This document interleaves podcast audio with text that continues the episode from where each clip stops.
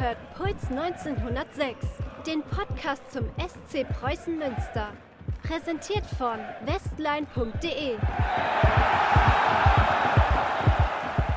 Herzlich willkommen zur fünften Ausgabe von Puls 1906. Am Mikrofon wie immer Martin Stadelmann und mir gegenüber sitzt Carsten Schulte. Einen schönen guten Tag. Wir beginnen diesen Podcast tatsächlich mit einer kleinen Änderungsankündigung, denn wir bekamen Feedback, wir reagieren, wie sich das gehört. Nein, also uns war klar, dass diese Toneinspieler zwischen den einzelnen Episoden, die wir haben, nicht besonders gelungen sein könnten und haben jetzt darauf reagiert. Und zwar wie, Carsten? Ja, das, wir, haben, äh, wir haben uns überlegt, es gibt diesen, diesen schönen äh, Preußen-Song, der auch im Stadion gespielt wird von Sancho P. und Ketzer. Jeder, der Preußen-Fan ist, kennt die beiden. Und äh, die Jungs haben uns freundlicherweise erlaubt, einen Teil ihres Songs zu verwenden, sodass wir zwischen unseren Ansagenteilen äh, etwas anderes einspielen als diese komischen Applaus-Szenen aus dem Stadion, die immer so ein bisschen klangen wie der Chor der Entrechteten. und außerdem muss man auch mal ehrlich sein, im Stadion klingt es ja leider im Moment nicht so. Insofern war es auch eine leichte Fake News. Vielleicht klingt es aber genau so gerade im Stadion. ja, das ist richtig. Also, ab sofort hört ihr zwischen unseren Breaks ähm, einmal ganz kurz, wir sind Preußen Münster, also SC Preußen Münster. Äh, Martin, wir, wir könnten es eigentlich auch mal sofort einspielen und den Leuten zu zeigen, wovon wir reden. Sehr gerne. Das machen wir. Hört mal ihm zu. SC Preußen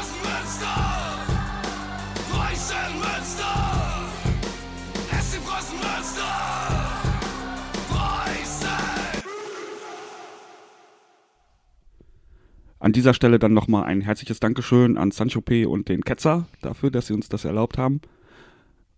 Gehen wir doch gleich mal direkt zur Sache. Wir sprechen mal ganz kurz über den Westfalenpokal. Der Westfalenpokal.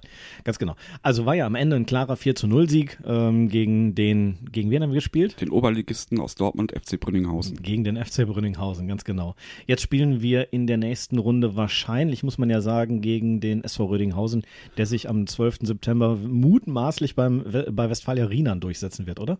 Ja, äh, natürlich großer Favorit, aber das Spiel ist noch nicht gespielt. Und ich denke, in Rödinghausen haben sie zurzeit auch ein paar andere Dinge im Kopf. Ja, das Spiel ist noch nicht gespielt, kostet 3 Euro, Freundchen. Schon wieder. Mhm. Ich zähle das mit. Ähm, das Spiel gegen Brünninghausen war ja insofern interessant, als äh, dass der Trainer vorher gesagt hatte, er würde jetzt mal so ein bisschen äh, defensiv was anderes testen. Er wollte Simon Scherder in die, auf die Sechserposition stellen, hat er noch am Tag vorher gesagt. Wie wir alle gesehen haben, rückte Simon Scherder aber dann doch wieder in die Viererkette. Und der Trainer hat das hinterher auch relativ simpel und äh, schlicht erklärt. Also ein richtiger Test war gar nicht möglich, weil äh, Brünninghausen, wie sich am Ende herausgestellt hat, einfach die Defensive der Preußen überhaupt nicht gefordert hat und deswegen auch, wäre es auch ein bisschen witzlos gewesen, ihn da irgendwie vorne hinzustellen. Ja, eigentlich hat sich die Defensive der Preußen eher selbst gefordert mit so ein paar Stellungsfehlern und so weiter, weil sie das Ergebnis dann auch nur noch verwaltet haben. Richtige Entscheidung von Coach. Er hat eigentlich mehr oder weniger versucht, das spielen zu lassen, was man dann auch in der Liga bisher gespielt hat. Warum jetzt auch nochmal groß experimentieren gegen einen Gegner, wo es nicht so viel erfolgversprechend wäre für die Zukunft? Und ganz ehrlich, ne? Wenn du dir am Ende anguckst, erste Runde 7 zu 0, zweite Runde 4 zu 0, so gehst du eigentlich souverän in, in, die, in diese Pokalspiele rein. Wir haben es ja nach der ersten Runde auch schon gesagt. Und im Grunde ist das, äh, mehr musst du doch nicht machen. Es ist gut, die haben in der zweiten Halbzeit irgendwie deutlich einen Gang zurückgeschaltet. Also wenn ich sage die, meine ich wir. Und äh, haben das Spiel dann nach Hause verwaltet. Das war dann nicht mehr so spannend, ja. Aber äh, warum sollst du dann noch Großkräfte irgendwie verschleudern, wenn du die in der Liga brauchen kannst? Wenn man es kritisieren möchte, die erste halbe Stunde, da waren sie klar überlegen auf dem Feld, haben das Spiel dominiert, aber eigentlich recht wenig Torchancen herausgespielt. Allerdings war es eine Frage der Zeit dann, bis das 1-0 fallen würde. Kam ja dann auch aus dem Spiel heraus. Glücklich äh, war vielleicht maximal der Zeitpunkt, dass es dann endlich geklappt hat, weil bis jetzt bis in die zweite Halbzeit gedauert, wären vielleicht die ersten Selbstzweifel gekommen oder sowas. Aber so war es die halbe Stunde, wie vor vier Jahren auch, in der Brünninghausen das 0-0 gehalten hat und dann war das Spiel gegessen eigentlich. Ist doch gut, weil ganz ehrlich, du willst in so einem Spiel jetzt nicht auch noch in irgendeine Verlängerung gehen und wobei, okay, es war jetzt noch was Mittwochabend, Mittwochabend. Genau. Lang genug Zeit ist ja, um sich auszuruhen. Insofern, Testspiele stehen jetzt nicht an einem Wochenende. Na, Es geht ja auch mehr um das Erfolgserlebnis an und für sich und wenn du da in die Verlängerung musst gegen einen Oberligisten, ist das eine gefühlte Niederlage. Ganz einfache Geschichte. Müssen wir sonst noch was sagen zum Westfalenpokal? Weitergekommen, nächster Termin steht noch nicht fest. Genau, erstmal spielt, wie gesagt, am 12. September Rienan gegen Rödinghausen. Wenn ich das richtig verstanden habe, soll oder muss die, äh, also das Achtelfinale bis Ende Oktober gespielt sein. So ist der Plan, allerdings ist der, Fußballverband da auch ein bisschen flexibel. je nachdem, was der Preußen-Terminkalender hergibt und wenn Rüdinghausen weiterkommt, was deren Terminkalender ähm, hergibt. Was sein wird, ist, dass es mit ziemlicher Sicherheit ein Auswärtsspiel wird. Ja, also soweit ich das jetzt verstanden habe, Entschuldigung, ist das tatsächlich so, dass äh, bis zum ähm, Viertelfinale inklusive alle Spiele beim klassenniedrigeren Verein äh, stattfinden und erst ab dem Halbfinale wird tatsächlich frei gelost. Nee, das galt, glaube ich, nur für die ersten beiden Runden, aber die dritte Runde ist ja schon ausgelost und dort hat diese Partie Rödinghausen, Rienan, äh, Rienan Rödinghausen das Heimlos dann bekommen für die nächste Runde. Okay, dann ich bin mir nicht sicher, ob das stimmt. Preußen hätte auch in Lotte antreten müssen. Ja gut, aber das ist Lotte ist ja auch äh, klassengleicher, also klassengleich, munkelt man angeblich. Tja, siehst du, und schon ist dein Argument widerlegt. Wir werden, wir, wir werden hinterher den Puls 1906 Faktenfinder äh, bemühen, um das herauszufinden. Ist ja auch egal. Jedenfalls müssen wir auswärts antreten und äh, das wird dann schwer genug, aber darüber können wir ja später reden. Genau, die einzige Möglichkeit wäre, wenn Rienan sich qualifiziert, dass die sagen, am Papenloh machen sie es nicht und in die Evora Arena oder wie das jetzt gerade da heißt, diese eine Tribüne dahin haben, weichen sie nicht aus. Ähm, das wäre die einzige Alternative. Wobei, hilf mir mal ganz kurz, ich weiß es gerade aus dem Kopf, wirklich nicht, die Ligaspiele bestreiten die doch ohnehin in der Evora Arena, also in einem, in einem größeren Stadion. Letzte Saison in der Regionalliga war das so, ja. Und jetzt in der Oberliga sind die wieder zurück im heimischen ich Stadion? schon, ja. Also ich kenne den Papenloh, das ist ja so ein kleines Waldstadion, da ist nichts mit Blocktrennung, da ist, äh, das ist so ein kleiner Waldsportplatz mit einer ziemlich heruntergekommenen Tribüne für 120 Zuschauer und ansonsten so ein paar äh, Stufen auf der Gegend gerade. Ähm, das wird spannend. Ich gl- glaube nicht, dass wir da hinfahren, ne? Papenlos sehe ich ehrlich gesagt auch nicht so ganz. Gut. Also, aber wir wollen ja nicht das Fell des Bären erlegen. Nee, das Fell des Bären verteilen, bevor wir ihn erlegt haben und so.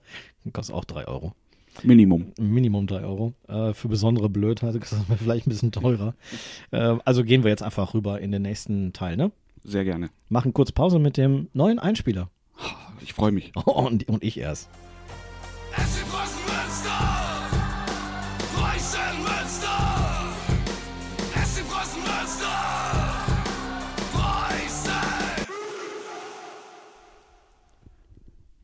Gehen wir jetzt zum Fanprojekt über. Am Montag, den 3.9., gab es diese Krisensitzung unter dem Motto, soll sich das Fanprojekt auflösen oder weitermachen. Zu dem Thema gibt es tatsächlich anscheinend auch einen Antrag, der am 24.9. abgestimmt werden soll, ob darüber abgestimmt werden soll, dass das Fanprojekt sich auflösen soll.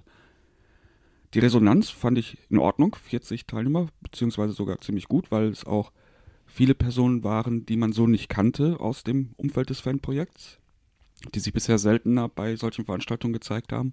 Es gab auch eine gewisse Resonanz, was die Vorstandsarbeit und die weitere Mitarbeit im Fanprojekt angeht. Vielleicht sagst du mal was dazu, Carsten. Ich habe das genauso gesehen wie du. Also ich war angenehm überrascht über die, äh, über die doch rege Beteiligung. Ich hätte wirklich, ich war da hingefahren, äh, ich wollte ja auch darüber schreiben und habe gedacht, da kommen äh, am Ende so 15 bis 20 Leute, so die üblichen Verdächtigen, aber es war dann doch deutlich voller, waren noch deutlich mehr als 40 Leute. Und ich fand auch das Feedback so eigentlich äh, sehr überzeugend. Also die meisten haben gesagt, nee, das äh, Fanprojekt muss weiter bestehen. Es hat immer noch eine gute Berechtigung, es hat immer noch Aufgaben und die wurden ja aufgezählt. Das fängt also an mit diversen Aktionen, äh, Bustouren und äh, äh, Grillen mit der Mannschaft und geht hin bis zu, dem, bis zu der Mitarbeit irgendwie am Leitbild des Vereins, was jetzt gerade ansteht. Das sind so viele Themen, also warum soll es ein Fanprojekt nicht geben? Und vor allen Dingen die wöchentliche Arbeit, die dann angesprochen wurde, oder 14-tägliche Arbeit zur Unterstützung bei Heimspielen, in der Vorbereitung dieser, dass dort Fanbelange berücksichtigt werden. So Sachen, die man eigentlich als Außenstehender kaum wahrnimmt. Das ist übrigens, das ist, finde ich, au- auch ein guter Punkt. Viel Kritik, die man so gehört hat in den letzten Wochen und Monaten, die basiert so ein bisschen auf dem, was man nach außen hin wahrnimmt. Ne? Aber die Arbeit des Fanprojekts ist ja eigentlich intern noch viel, viel vielschichtiger, umfangreicher, als man das eben außen immer sieht. Ne? Klar, du wirst als, als Fanprojekt außen wahrgenommen, wenn du dich in irgendeiner Form mitteilst, wenn du eine, eine Veranstaltung für Fans durchführst, aber da läuft im Hintergrund ja viel mehr. Nimm noch mal die Mitarbeit in diesem ähm, Stadion, dieser Stadionverbotskommission. Also es gibt in Münster jetzt seit einiger Zeit eine Kommission, die selber ähm, die äh, anstehenden Stadionverbote bespricht, von denen es im Moment wohl nicht mehr so viele also äh, äh, gibt, die da behandelt werden müssen, mangels aktiver Fanszene, was, was ja auch okay ist. Ähm, aber da gibt es tatsächlich irgendwie doch einiges, was hinter den Kulissen läuft. Genau, also das sind zwar Projekte, von denen man vielleicht auch schon mal gehört hat, dass sie laufen sollen. Aber ja, das ist dann eben auch einer der Punkte, die angesprochen wurde. Es wird teilweise dann zu wenig darüber auch kommuniziert und mitgeteilt, was genau gerade äh, die Agenda des Fanprojekts ist. Wo genau engagiert es sich gerade?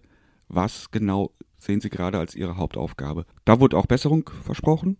Das war einer der wichtigsten Kritikpunkte auch. Wir wissen gar nicht, worum es eigentlich in diesem Fanprojekt geht. Prinzipiell waren sich alle einig, dass ein Fanprojekt, so wie es jetzt ist, erhaltenswert ist, gerade mit dieser Struktur, die es gewonnen hat, mit über 630 Mitgliedern. Das ist ja ein Haufen, den man so schnell nie wieder zusammenkriegen würde, wenn man sich jetzt auflösen würde und sagen würde, wir machen dann bei Bedarf in den nächsten Jahren wieder mal was Neues. Und ich glaube tatsächlich auch, dass der ein oder andere da was mitgenommen hat, was diesen, den Arbeitsauftrag des Fanprojekts in Münster angeht. Ja, ich glaube auch. Also das Feedback war klar. Am 24. September ist die Mitgliederversammlung. So sieht's aus. Ich war tatsächlich ein bisschen überrascht zu hören, dass da ein Antrag vorliegt, äh, dass sich das Fanprojekt mit der Auflösung befassen solle. Ähm, also hätte ich jetzt nicht gedacht. Wer hat den wohl gestellt? Ach, da gibt es viele Möglichkeiten, aber ähm, vielleicht ist es ganz gut, dass so ein Antrag mal gestellt wird und besprochen wird. Und wenn der Verfasser des Antrags dann damit unzufrieden ist, wie abgestimmt wird, dann kann er sich ja aussuchen, ob er weitermachen will oder rausgeht. Ah, Demokratie, das alte Luder. Immer sowas. Ich kriege meinen Willen dann nicht. ja, ja, so ist das manchmal. Ähm, okay, Fanprojekt. Haben wir abgehakt, oder? Denke ich schon, genau. Ist alles zum Fanprojekt gesagt. Ähm, vielleicht, vielleicht könnte man nochmal den, den Aufruf äh, wiederholen, den ja auch Ben Sicking so gesagt hat. Ne? Also wer sich engagieren möchte, ist da jederzeit willkommen. Also es geht äh, da draußen an euch alle, die ihr mit dem SC Preußen was zu tun habt und Lust habt, in irgendeiner Form euch zu beteiligen, anstatt einfach nur auf den Rängen rumzulungern. Geht doch mal hin, nehmt Kontakt auf. Es gibt da eine Menge Sachen, die man auch mit geringerem Aufwand machen kann, ohne sich da verpflichten zu müssen, für die nächsten vier Jahre jeden Monat 17 Stunden teilzunehmen. Ne? So groß sei der Arbeitsaufwand ja auch überhaupt gar nicht. Das muss man ja auch dazu sagen. Drum. So, okay. Dann machen wir kurze Pause und reden gleich weiter.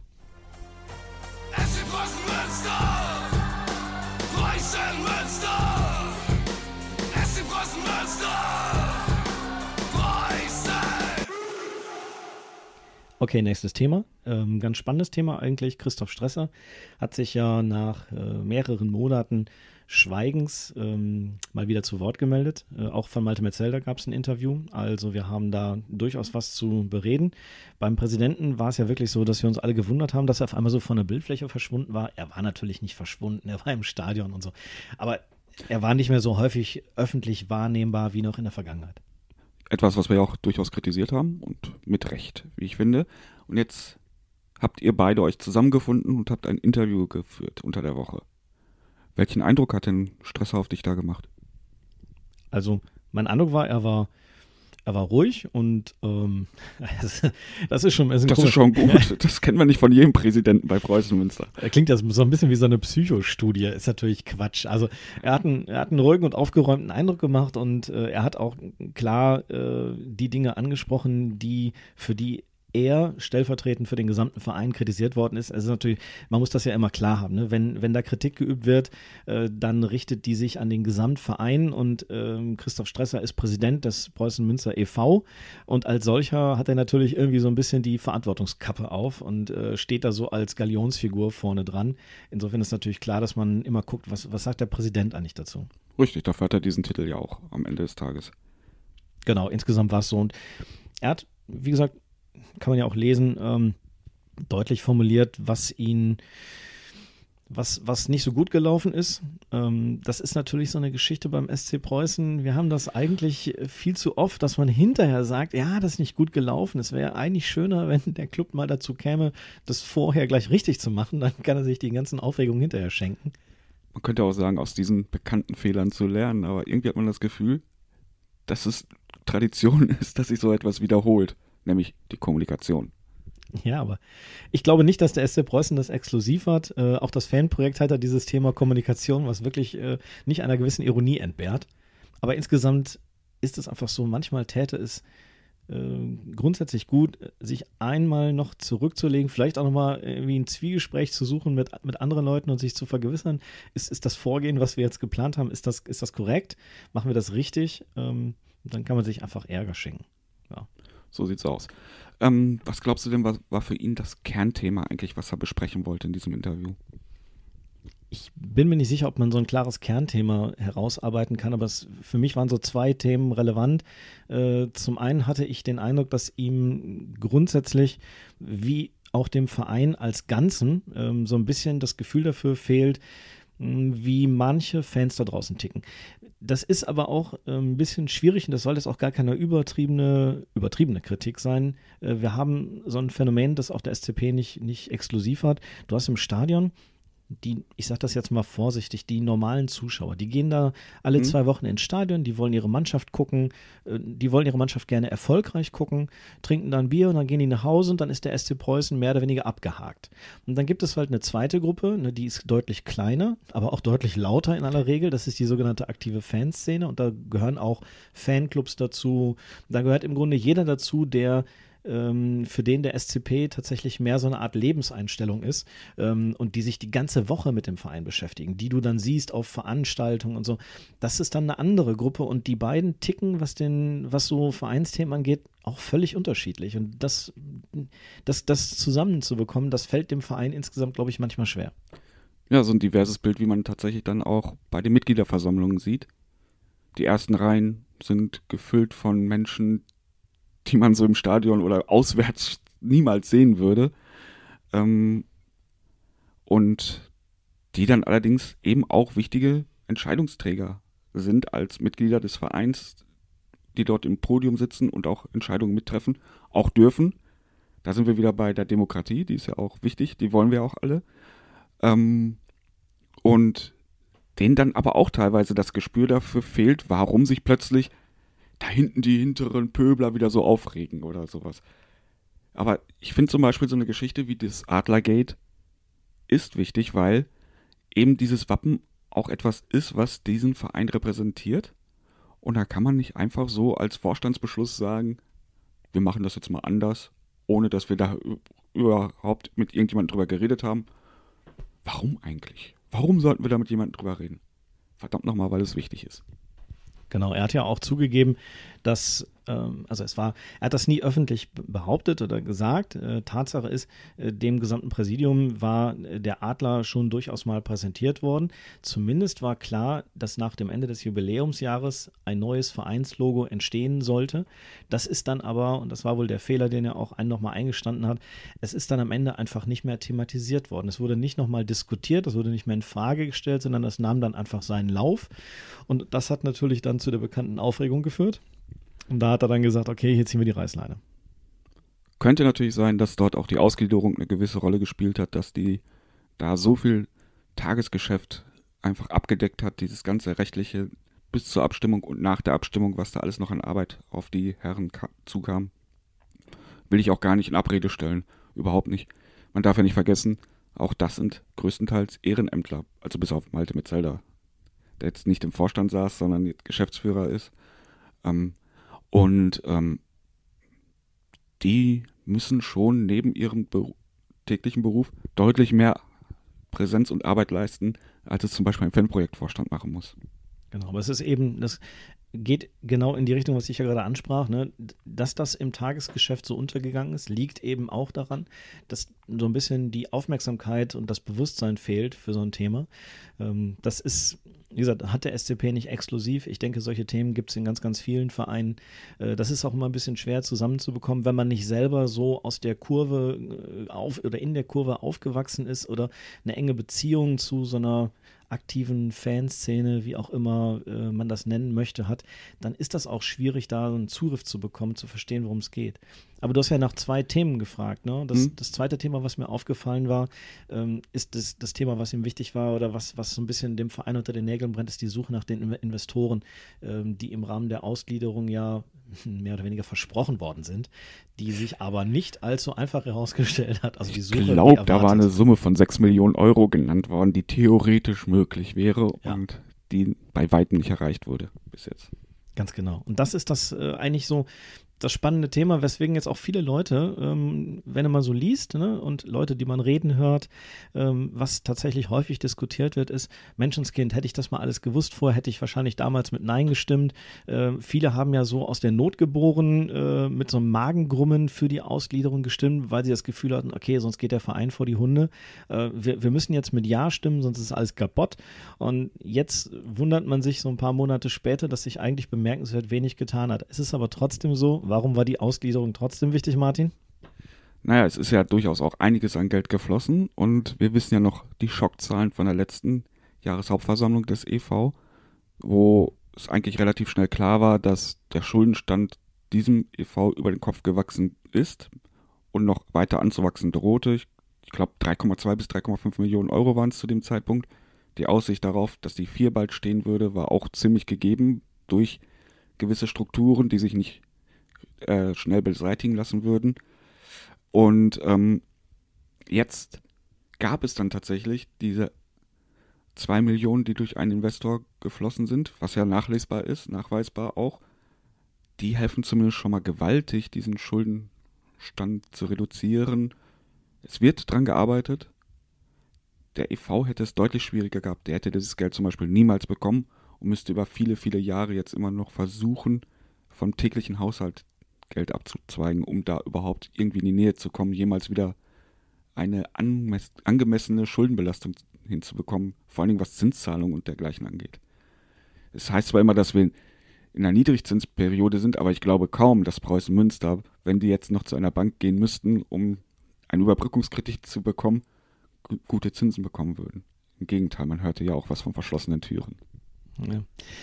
Ähm, Zumal, wenn man sich mal kurz erinnert, ne, ähm, das frühere Präsidium unter Marco de Angelis, das den Verein schon mal so runtergewirtschaftet hatte, wenn ich sage runtergewirtschaftet, meine ich auf Null gewirtschaftet, also den Schuldenstand. Okay. ja. Offiziell. Ja, ja also ähm, das hat ja tatsächlich auch relativ lang gedauert. Insofern ist es klar, das war wichtig. Es ist natürlich so, dass im Moment kein Geld in die erste Mannschaft fließt. Das war ja auch so ein bisschen anders zwischen den Zeilen suggeriert worden, äh, dass sich da schnell was tun würde, dass es den Verein äh, in eine ganz andere Möglichkeit versetzen würde. Jetzt gibt es bisher exakt einen Investor. Äh, soweit man äh, weiß und hört, und Christoph Stess hat es im Interview auch bestätigt, ist man in Gesprächen mit mindestens einem weiteren Investor, genau. der da eine nicht in dieser Höhe aktiv genau. werden wird. Nicht, nicht eine Riesensumme, also nicht eine Millionensumme, aber äh, so im sechsstelligen Bereich was investieren wird, offensichtlich. Und das alles ist gut. Ne? Jedes Geld, was man äh, einnimmt, auch wenn es nicht in die erste Mannschaft fließt, kommt natürlich trotzdem äh, dem Gesamtclub äh, gerade recht, weil es ein bisschen mehr finanziellen Spielraum gibt, äh, weil man Zinsbelastung nicht mehr so hat. Ne? Man hat weniger Verbindlichkeiten. Das hilft natürlich schon. Und es gibt ja noch einen kleinen Punkt. Wir als Mitglieder haben ja dafür gestimmt, dass es eine relativ investorenunfreundliche Regelung der Ausgliederung gibt. Zu Recht, wie ich finde. Das war ein wichtiger Punkt. Ähm, sonst hätten wir hier sehr schnell Verhältnisse wie in Uerdingen zum Beispiel. Und ich glaube nicht, dass es wirklich jemand ernsthaft möchte. Es klingt zwar verlockend, da kommt der große Mann mit und wedelt mit den Scheinen und holt den großen Namen und den großen Namen einfach mal hier hin. Aber wir wissen genau, was in Uerdingen in zwei, drei Jahren passieren würde, wenn der Investor wieder sagt, ach nee, ich habe heute keine Lust mehr. Das geht hier bei Preußen halt dann doch komplett anders. Der regionale Aspekt ist anscheinend dann doch etwas, was berücksichtigt wird und eben halt auch nicht, äh, dass es nur eine Einzelperson ist, die dort Kapital zur Verfügung stellt und dann auch einen auf dicke Hose machen kann. Uerdingen ist ja das Stichwort. Der Ponomarev heißt er, ne? Hat ja. jetzt gerade, ist jetzt gerade groß eingestiegen bei den Krefeld Penguins, richtig? Eishockey. Da war er, glaube ich, schon mal, oder? Ja, und da ist er jetzt wieder hin und gibt wieder neues Geld. Also, das ist auch so ein Punkt, da würde ich als Fußballfan, äh, wenn, wenn mein Präsident auf einmal da wieder irgendwie zum Eishockey geht, würde ich mich auch fragen, Leute, was soll das, ja? Also, das ist etwas, das, das will der SCP, wie du das gerade schon gesagt hast, das will er nicht. Christoph Stresser hat es ausdrücklich auch so betont. Und das kriegt er auch nicht, weil die Mitglieder da dagegen sind. Genau, das ist halt, äh, ich, ich, erinnere mich auch noch gut an diese Diskussionen rund um die Ausgliederung, äh, wie sehr diese äh, aktive Fanszene oder. Das war nicht nur die aktive Fanszene. Also, aktive Fanszene meint ja in der Regel fast immer nur Ultras. Das ist mir gerade schon aufgefallen. Ähm, so wird das ja gerne synonym verwendet. Aber das waren ja halt ein Querschnitt aus dem ganzen Stadion. Da waren Tribünenhocker genauso dabei wie Gegengradensteher. die sich ganz klar zu einer gewissen Position bekannt haben, die dann auch am Ende mehr oder weniger umgesetzt wurde. Da hast du natürlich völlig recht. Also wenn ich, ich finde dieses Wort aktive Fanszene auch immer ein bisschen doof, weil es tatsächlich so ein bisschen irreführend ist. Also aktive Fanszene, wie, wie wir den Begriff jetzt benutzen, bezeichnet tatsächlich alle, alle Fans Okay. aus dem Stadion, die sich in irgendeiner Form mehr oder über das normale Tagesgeschäft hinaus, also dass man zum Spiel geht, mit dem Verein beschäftigen und Anteil nehmen an der Vereinspolitik und diesen Themen.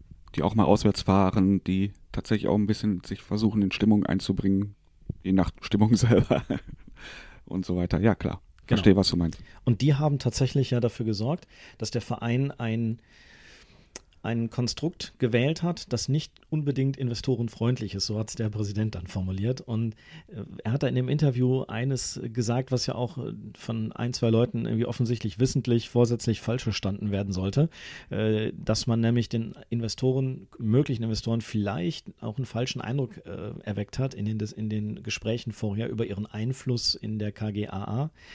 Das kann man alles gar nicht genau bewerten, denn erstens war niemand von uns bei den Gesprächen dabei. Zweitens muss man ja diesen Eindruck nicht bösartig oder vorsätzlich ähm, falsch dargestellt haben oder erweckt haben. Vielleicht ist es einfach so, dass man die Gespräche auch schon lange geführt hat, bevor diese Ausgliederung und diese gesamte Vertragssituation konkret wurde und dass die Investoren hinterher gesagt haben, "Ma, Moment Leute, das, da- das, das passt uns jetzt aber nicht so, das ist, wir hätten uns da mehr gewünscht. Ich kann das verstehen, dass der eine oder andere sagt, also wenn ich da irgendwie einen Millionenbetrag reingebe, dann möchte ich aber auch so ein bisschen mitbestimmen können, was der Verein damit veranstaltet. Ich sage Verein mal nicht KGAA. Ja, klar. Es geht ja, wie, wie du gerade schon sagtest, um eine Menge Geld. Also, das geht nicht um 19,06 Euro für jeden Einzelnen da. Und ja, ich würde persönlich das auch gerne sehen, dass wenn ich viel, viel Geld für irgendwas bezahlen muss, auch ein bisschen äh, mitbestimmen darf, worum es da geht. Das ist bei Preußen nur sehr schwer möglich. Da müsste man sich schon wählen lassen. Den Weg will auch nicht unbedingt jeder gehen. Das hast du richtig gesagt. Jetzt haben wir noch das Thema, das ähm, offensichtlich auch etwas schwieriger ist, als man das vorher gedacht hat, dass nämlich viele Investoren sagen, eben doch sagen, das Stadion spielt eine größere Rolle ähm, bei einem Investment, als das nach außen hin vielleicht vorher mal erweckt worden ist, dieser Eindruck. Es ist doch so, also ich erinnere mich noch genau, du wahrscheinlich auch im Zuge der Ausgliederung haben die ähm, hat, der, hat der Club sich immer sehr viel Mühe gegeben, diese Themen Ausgliederung und Stadion voneinander zu trennen. Das eine hätte dann nichts mit dem anderen zu tun. Das war damals so ein bisschen politisch, weil ja damals schon in Rede stand, wir bauen auswärts. Und da wollte man jetzt, glaube ich, die Leute nicht total verschrecken und sagen, pass auf, sobald ihr ausgliedert, bauen wir in Bösensell. Das ist aber de facto so, dass jeder Investor, der eine größere Summe gibt, auch sagt, ja, ich will natürlich mein Geld jetzt nicht verschenken. Ich möchte schon auch eine Rendite haben am Ende. Die kriege ich aber nicht, wenn ich weiß, dass dieser Verein für die nächsten fünf oder zehn Jahre an der Hammer Straße spielt mit einem Stadion, das kaum umgebaut wird, mit äh, in einer Stadt, die offensichtlich unwillig ist, irgendetwas zu tun für den Club, was dieses Spielort angeht. Diese Verknüpfung war offensichtlich viel größer, als man das gedacht hat. Ja, ist doch auch nachvollziehbar. Machen wir uns nichts vor, wenn in fünf bis zehn Jahren in der Stadionfrage gar nichts weiter passieren würde, also dieses Stadion weiterhin die Hammerstraße bleiben würde, in dem Zustand, in dem wir sie jetzt sehen, dann wird Preußen noch nicht mehr in der dritten Liga spielen. Ja, das muss einfach mal ganz klar sein. Du bist mit diesem Stadion, auch wenn es immer mal ein Ausreißer gibt. Ähm, du bist aber dauerhaft nicht äh, wettbewerbsfähig. Und man sieht das übrigens auch. Paderborn hat sich ein Jahr in der Bundesliga gehalten und war im Grunde nicht wettbewerbsfähig mit diesem Stadion. Darmstadt ist nicht wettbewerbsfähig mit seinem Stadion. Das ist so. Das sind Kisten, die einfach nicht den Komfort mitbringen und die Erlöse, die du als Verein brauchst, um dich dann irgendwie in so einem Wettbewerb zu halten. Jetzt kann man darüber diskutieren, ob man da überhaupt äh, hin will, aber der Verein hat sich da ja an der Stelle positioniert. Ja, wir können aber auch ganz klar auf die Heimspiele der Preußen hinweisen. Mehr Zuschauer bisher da als erwartet. Aber jetzt rechnen, könnten wir theoretisch ja mal gegenrechnen, wie viel Geld eigentlich am Ende des Tages da in der Kasse der Preußen geblieben ist, obwohl 15% mehr Zuschauer da sind, als erwartet worden sind. Das sind die Einnahmen, die vielleicht geblieben sind im unteren oder äh, ganz unteren fünfstelligen Bereich, vielleicht aber auch eher im oberen vierstelligen Bereich. Also überhaupt nichts nennenswertes, großartig, was eine Saisonetatplanung angeht. Ja klar, mit 2800 Plätzen auf der Haupttribüne, Sitzplätzen, kannst du natürlich nicht viel machen, wenn äh, die Hälfte davon schon vergeben ist an Sponsoren äh, und Partner und dann hast du Dauerkarten. noch Dauerkarten und dann hast du noch im A-Block irgendwie vergünstigte Karten. Das ist natürlich nicht wahnsinnig viel, das muss man einfach mal ganz klar sagen. Und äh, die 10 Euro, die du dann im, vielleicht im Schnitt äh, bezahlst für eine Stehplatzka- Ste- Stehplatzkarte, Das, äh, also das hat schon Uli Hoeneß damals äh, richtig formuliert. Entschuldige, dass ich den Namen hier anbringe. Ich nehme das auch sofort zurück. Wie hat er das von der Steuer abgesetzt? Ich weiß nicht, ich gehe jetzt mir den Mund ausspülen. Okay, das finde ich gut. Gut, also vergessen wir diesen kurzen Exkurs. Ja, das wird ein schwieriges Thema, glaube ich noch. Ähm, und was wir im letzten Podcast ja schon geungt hatten, ne, der wichtige September, ist jetzt von Christoph Stress ja auch noch mehr oder weniger bestätigt worden. Es stehen jetzt Gespräche an mit allen Beteiligten. Das heißt also Bezirksregierung, äh, Gemeinde Bösensöll, also Senden, äh, Stadt Münster. Und es wird um die Frage gehen, Und Preußen-Münster natürlich. natürlich Preußen Münster. Sind auch dabei. Also es wird nicht über deren Köpfe hinweg gesprochen. Nein, nein, das ist natürlich klar, es ist dieser, dieser große Stadionrunde auch mit den äh, möglichen Eigentümern ähm, äh, dieser Fläche da im Bösensell. Es wird mit allen Beteiligten gesprochen. Das, sind die, das ist diese Gruppe, die ja diesen äh, mittlerweile legendären Letter of Intent äh, auch äh, unterschreiben soll. Es muss aber langsam eine Entscheidung her, weil die Geldgeber an der Stelle auch irgendwann sagen sollen, Freunde, jetzt irgendwann reicht es aber dann auch mal. Also dieses Angebot steht dann einfach nicht äh, ewig. Es sind ja nicht nur die Geldgeber. Es ist ja auch die Politik, die da jetzt eine Entscheidung herbeiführen möchte, so oder so. Sie wird wahrscheinlich aber auch eher so als so ausfallen. ist zu befürchten. Mal gucken. Also diesen Monat, denke ich, am Ende des Monats werden wir wirklich deutlich weiter sein, was diese Frage angeht. Und auffällig in dem Interview war ja auch, dass Christoph Stresser durchaus auch wieder die Hammerstraße nicht komplett ausgeschlossen hat. Ja, und ich sage das ja und ich rede mit dem Mund fusselig seit Monaten. Der Verein darf diese, diese Option auch nicht aus den Augen verlieren. Es ist wichtig. Wir wissen, dass, diese, dass dieses ganze Ding in Bösensöll so ein bisschen auf kippeligen Füßen steht. Wenn sich alle Beteiligten zusammenraufen, wird es, glaube ich, einfacher. Aber diese Phase bis dahin, das ist schwierig. Nimm doch nur mal die Stadt Münster. Die müsste sich ja beteiligen. Es geht um dieses interkommunale Gewerbegebiet. Wir wissen mittlerweile, Bösensell möchte oder die Gemeinde Senden möchte das darüber machen, damit sie auch Gewerbeeinnahmen finanz ähm, also äh, einstreichen können Und Fördergelder. und Fördergelder. Die Stadt Münster müsste sich daran aber beteiligen, wegen interkommunales Gewerbegebiet.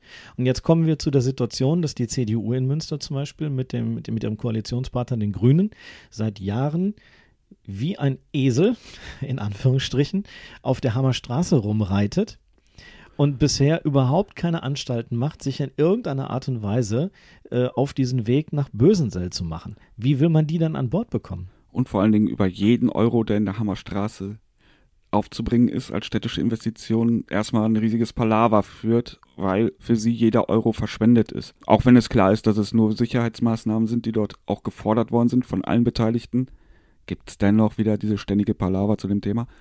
Und jetzt dann tatsächlich auch ein bisschen Geld in die Hand zu nehmen für ein Gewerbegebiet, das ist natürlich so kurzfristig, wie dort gedacht wird, kaum wahrscheinlich eher schwierig zu vermitteln. Der Witz bei der Geschichte ist ja, da wird so oder so in den nächsten Jahren was entstehen. Die Straßen muss so oder so ausgebaut werden. Wir wissen ja alle, wie voll da die Verbindungen zwischen Senden und Münster sind, wie überladen die Straßen sind. Dort mit einem ordentlichen Radweg, den man auch interkommunal fördern könnte über das Land. Dazu Straßenausbau, der Weseler Straße darunter, Mecklenbecker Straße und sowas, was da alles betroffen wäre. Mittelfristig muss das doch sowieso alles ausgebaut werden. Aber bitte doch nicht in diesem Zusammenhang, wird es dann heißen. Ja, ich- also mich, mich macht dieses Thema mittlerweile echt nur noch wuschig. Äh, ich bin auch froh, dass ich da nicht wirklich in den Gremien sitze. Ich habe, äh, weiß Gott, genug äh, Ratssitzungen, Ausschusssitzungen in den letzten Jahren verfolgt und habe die teilweise quälenden Diskussionen da verfolgt. Und ich war jetzt nicht beim Sportausschuss in der vergangenen Woche, habe aber die Nachberichterstattung gelesen und habe mir schon wieder meinen Teil dabei gedacht, dass da jetzt schon wieder ernsthaft gesprochen wird. Diese 100.000 Euro, die die jetzt ins Stadion stecken müssen, weil DFB und Sicherheitsbehörden das gefordert haben, ist eine uralte Geschichte. Wollte gerade sagen, stand ja auch schon lange fest. Dieser Finanzierungsplan, dieser Finanzierungsplan steht doch auch niedergeschrieben. Da ist da überhaupt nichts Überraschendes bei gewesen, sondern so eine Finanzierung wird ja über Jahre gestaffelt. Und dort wird über Jahre dann auch auf, ausgegeben, dieses Jahr geben wir Geld für Maßnahme XY aus. Stand ja auch irgendwo mal einzusehen bei euch, bei Westline, glaube ich, hattet ihr es vielleicht sogar auch. Auf jeden Fall in den städtischen Unterlagen kann man das nachschlagen. Dort steht aufgegliedert, Streckensanierung, so und so viel Euro gemacht bis zum 30.06.2017 und sowas alles. Und dann auf einmal wieder so ein Fass aufzumachen für nichts. Ja, es, es macht mich wirklich wahnsinnig. Also man sollte wirklich meinen, dieser Rat hat es selber beschlossen. Der Rat hat 2012 genau dieses Sanierungsprojekt beschlossen und hat Ende 2016 beschlossen, ab sofort geben wir nur noch Geld aus diesem Sanierungspaket aus, das sicherheitsrelevante Maßnahmen unterstützt oder dafür gedacht ist. Und jetzt passiert genau das und alle tun total überrascht und regen sich auf und, und schimpfen sich gegenseitig an. Ich, mir, mir fehlt da wirklich das Verständnis. Alle ja nicht. Es ist ja jemand Spezielles auch von den Grünen, der sich da wieder hervortut, der, naja. Es macht mich wahnsinnig. Ich möchte eigentlich auch schon gar nicht mehr darüber reden. Ich glaube, es kann auch keiner mehr hören. Ähm, da, man kann da wirklich allen Beteiligten nur ein gutes Händchen äh, wünschen, egal wie das ausgeht. Wenn es in Bösenseld funktioniert, dann muss das jetzt schnell losgehen. Wenn nicht, dann müssen sich alle Beteiligten zusammenreißen und um der Sache willen endlich dieses Thema Hammerstraße von, vom, vom Eis bekommen und auch endlich mal rausrücken mit irgendwie ein paar klaren Eckdaten und Zahlen. Das kann doch nicht sein, dass man das über Jahre derartig verschleppt. Da müssen wir wahrscheinlich allerdings auf die nächsten Kommunalwahlen warten. Ja, wir, wir, wir haben ja auch schon gesagt, wir machen da mal einen eigenen Podcast so und machen das mal ein bisschen intensiver, aber lassen wir das jetzt mal für den Moment. Frust bis raus. SC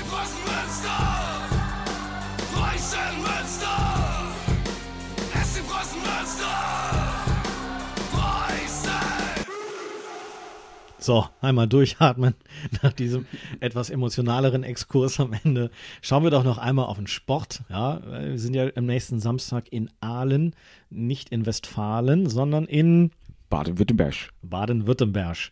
Aalen ist eigentlich ein ganz hübsches Stadion. Warst du da schon mal? Nein, ich tatsächlich noch nicht. Haha, ich habe dir einen Groundpunkt voraus. Herzlichen Glückwunsch. Ja, danke schön. Mir gefällt das Stadion in Aalen eigentlich ganz gut. Guck, jetzt sind wir schon wieder beim Stadion.